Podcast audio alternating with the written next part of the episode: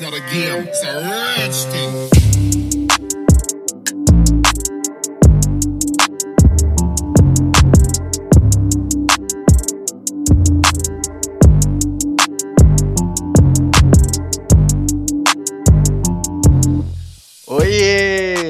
Está começando o podcast Bate-Papo com Propósito, o nosso cantinho fabuloso para a gente discutir criatividade, empreendedorismo, comunidade LGBTQI, e desenvolvimento pessoal de uma forma leve, descontraída, sem nós e com muitos laços. Eu sou Adolfo Job, publicitário, empreendedor e diretor criativo da Fab Fórmula. E aí, bora bater esse papo juntos?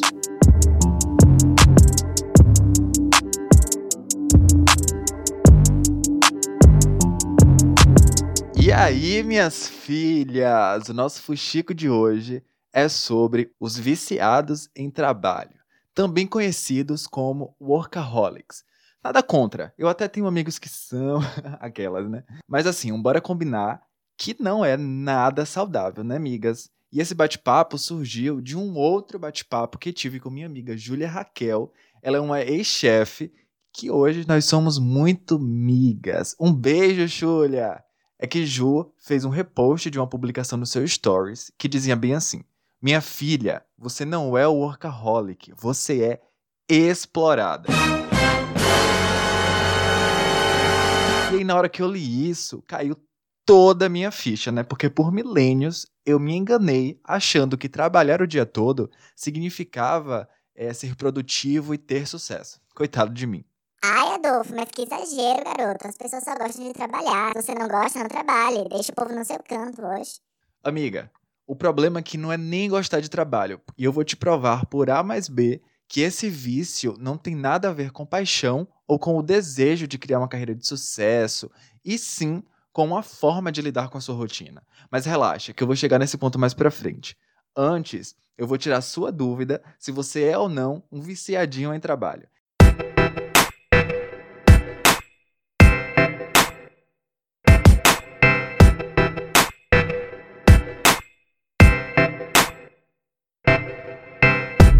Então, gatinhas, peguem aí um papel e caneta pra gente fazer esse checklist juntos. Em primeiro lugar, você sempre começa cedo e termina muito tarde. Ou então é aquela pessoa do rolê que chega cedo no escritório e que sai sempre por último. Em segundo, a sua vida pessoal vai por água abaixo. Você não sabe nem o que é hobbies. Hobbies nunca nem vi. Coloca sempre a prioridade no seu trabalho. Em terceiro, o estresse é o seu sobrenome. Aqui dispensa até comentários, né? A não ser que você seja ariano, então o estresse já vai fazer parte da sua vida. Em quarto, o almoço é sempre na frente do seu computador. Isso é quando você almoça, né? Porque geralmente só faz engolir a comida e nem sente o gostinho dos alimentos na sua boca. Em quinto, você sempre olha o e-mail ou o zap zap pelo menos 10 vezes a cada 5 minutos. Em sexto, você compara a sua produtividade com outras. Miga, pare de fazer isso agora, pelo amor de Jesus. E em sétimo, seu único assunto é trabalho. Ué, existe outro assunto que não seja meu trabalho? Se tiver, não me interessa, né? E agora vamos ao resultado. Miga, se você marcou até três pontinhos, eu acho que dá pra gente melhorar. Porque eu acredito que o trabalho ele não deve trazer dor de cabeça. Apesar de que os problemas existem, claro, né, eles sempre vão existir, mas isso não significa dizer que lidar com eles deve ser um caos. Então, se esse trabalho tá te fazendo mal, é melhor você entender o motivo e tentar ajustar esse problema na raiz, sabe? Mas se você marcou mais de três pontinhos, meu filho, eu sinto muito, mas você testou positivo para os viciados em trabalho.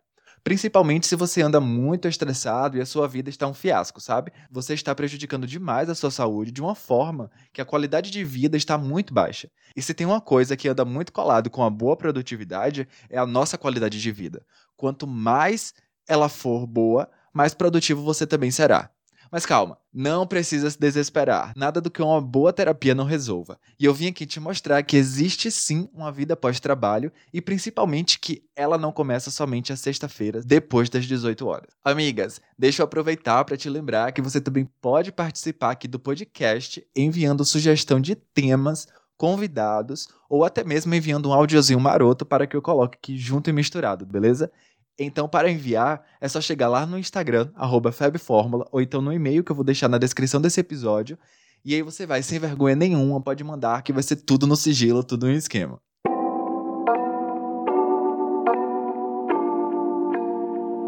O vício em trabalho, ele surgiu lá nos anos 90. E nesse período, os baby boomers foi aquela galera que nasceu lá nos anos 60, né? Que estavam se inserindo no mercado de trabalho. Então imagine aí o baque que os bichinhos levaram com esse modelo que não é nada saudável de referência para o trabalho.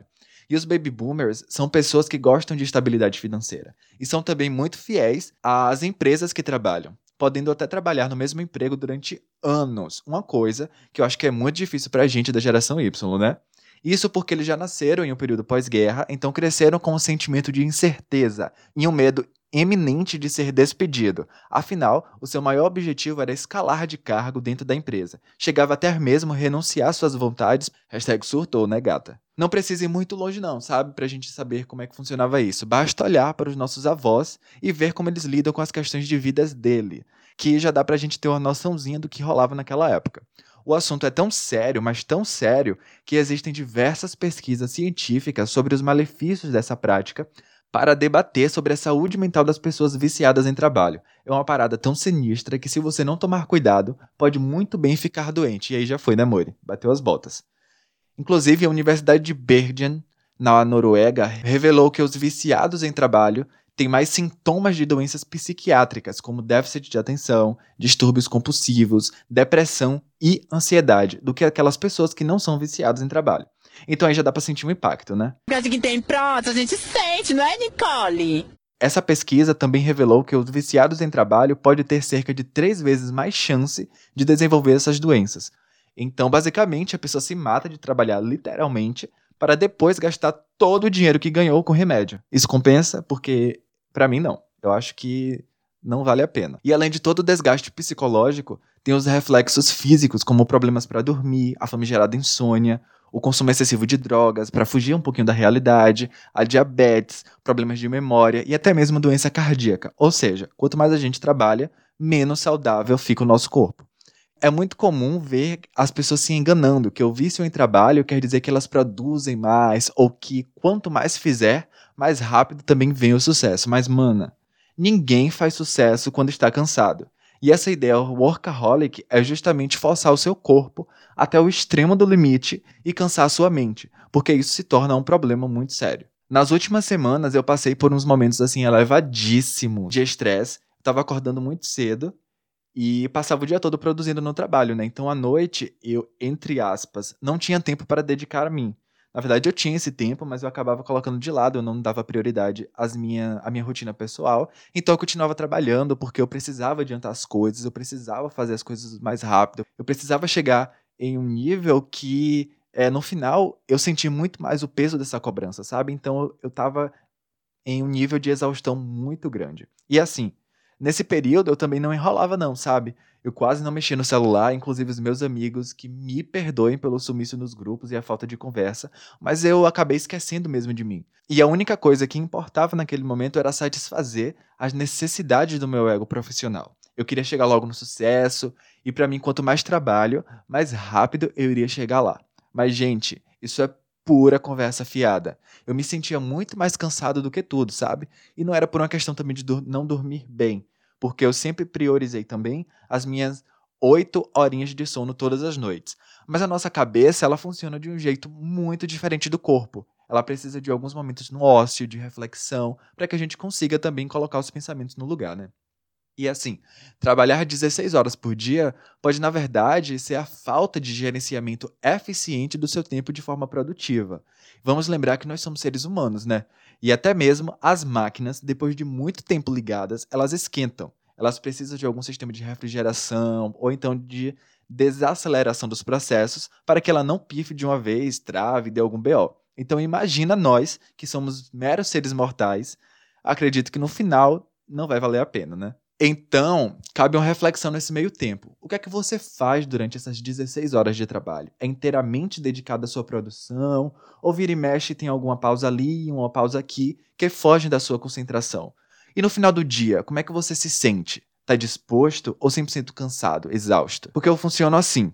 Qualquer coisa que suga minha energia, eu já quero mandar para bem longe, porque eu estou sem tempo, irmão, total. Não dá mais para se enganar dizendo que o nosso corpo não se cobra, porque ele cobra sim e o preço é alto. A saúde precisa vir sempre em primeiro lugar, e até mesmo quando tem os clientes comigo que são super chatões, que eles começam a enrolar, e eu sinto que as coisas estão andando para trás ou estão estacionadas, eu prefiro passar o trabalho do que ficar com esse peso nas costas que eu não vou suportar. E a minha proposta desse episódio é a gente abandonar esse conceito workaholic e ser mais work lovers. Eu entendo que todo mundo quer ter estabilidade, que quer viver bem, mesmo que sem luxo e que o nosso cenário político econômico atual ele não favorece em nada, mas também o desespero não vai ajudar nesse processo. E não tem nada de errado em sacrificar, sabe, alguns dias de lazer para ver a sua empresa crescer, dormir alguns dias fora do horário, passar quatro horas a mais trabalhando. Tudo isso eu acho absolutamente normal. Mas quando foge do controle e esses dias se tornam um fardo difícil de carregar, é porque tem algo errado aí. Será que é sobrecarga muito grande de demandas ou será que é uma falta de organização de tempo? Porque assim, existe uma linha muito tênue entre o workaholic e o work lover, porque ambos eles trabalham bastante, mas a grande diferença é que para o workaholic o sentido da vida é trabalhar. Nada além do trabalho tem graça. Tudo, tudo, tudo que ele quer fazer é trabalhar, porque se não se tirar o trabalho da vida dele, não vai existir nada além disso. E enquanto o work lover, ele consegue equilibrar tudo. Ele sente prazer trabalhando, ele consegue viver bem, ele consegue conciliar tanto o seu trabalho quanto a sua vida. E é por isso que eu disse no comecinho desse podcast que o vício, ele não tem a ver com resultado e produtividade, mas sim com a rotina que a pessoa leva. E aí, vão algumas dicas fabs que eu uso para evitar essa sobrecarga em mim e o que eu faço também quando eu sinto que a pressão está comendo no centro. Primeiro de tudo, eu sempre começo a semana com uma lista de atividades, então meu domingo à noite é um momento que eu separo para para as coisas que eu preciso fazer ao longo da semana, sabe? E durante os dias da semana também vou ajustando essa lista, vou riscando o que eu já fiz, vou acrescentando novas demandas que surgiram, porque é muito comum também, né, ao longo da semana surgir alguns trabalhos que a gente não estava planejando, e assim eu consigo visualizar melhor o que eu preciso fazer e não ter somente tudo na minha cabeça. Em segundo, quando eu sinto que estou começando a ficar exausto, eu tiro um tempinho para mim. Eu faço qualquer coisa que eu queira, menos trabalhar. Eu vejo um filme, eu assisto uma série, eu vou comer alguma comidinha gostosa, que seja fora da frente do computador. Eu vou passear, eu vou conversar com alguém, eu vou ver as plantas. Eu amo o cheiro das plantas, eu gosto de olhar o céu também, sabe? Ficar vendo as nuvens, eu amo. Então eu faço qualquer coisa que me faça um pouquinho desligar do, do trabalho. Em terceiro, eu coloquei na minha rotina sempre caminhar pelo menos três vezes na semana. E eu descobri que esse é um dos momentos mais gostosos do meu dia, porque enquanto eu caminho, eu não levo celular, eu também não ouço música e eu fico somente perdido nos meus pensamentos. É a hora do dia que eu tenho para me conectar comigo mesmo. Naquele momento é só eu e eu. E em quarto, eu sempre tento equilibrar as atividades e manter uma rotina bem definida. Então, mesmo trabalhando em casa, eu tenho os meus horários para começar, o meu horário de almoço e também tenho um horário para finalizar. Passou do meu horário, I'm so sorry, mas também eu tiro minha responsabilidade de campo, sabe? E em quinto, ao longo do dia, durante o meu trabalho, eu faço também pequenas pausas de 20 a 30 minutos a cada uma hora, uma hora e meia, para descansar principalmente a atenção, aliviar a minha mente, descansar os olhos, porque como eu trabalho em frente ao computador, olhando o celular, o nosso, a minha visão fica sempre cansada, exausta, e isso vai trazer, consequentemente, também problemas mais para frente. Então, é, eu sempre faço essas pausazinhas para conseguir né, colocar as coisas no lugar e depois eu parto para uma nova atividade que está na lista. Ah, Adolfo, tu quer dizer que você é zero estresse, 100% good vibe, né? Não, amor. Não mesmo. Eu só tento evitar esse momento de estresse com essas práticas, sabe? Eu tento me manter satisfeito, lido com as dificuldades que aparecem, porque elas sempre vão existir. Não existe um momento assim que fala, ah, não vai ter nenhum problema, a pessoa vai viver plenamente na vida. Eu, pelo menos, ainda não cheguei nesse estágio, sabe? Então, quando o bicho pega, eu vou buscar uma ajuda, eu priorizo as tarefas que são mais importantes e sempre tentando buscar um equilíbrio, né? Porque eu acho que o equilíbrio é a chave desse, desse ponto. E você não precisa seguir essa minha lista não, tá bom? É só para fazer sentido e ilustrar como é que alguns ajustes na nossa rotina pode fazer toda a diferença. Então, miga, você pode começar a criar intervenções para evitar essa sobrecarga excessiva de carga horária no trabalho. E é muito importante também você buscar ajuda profissional com psicólogos, fazer terapia para entender onde é que está esse big problema e buscar uma solução, tá bom?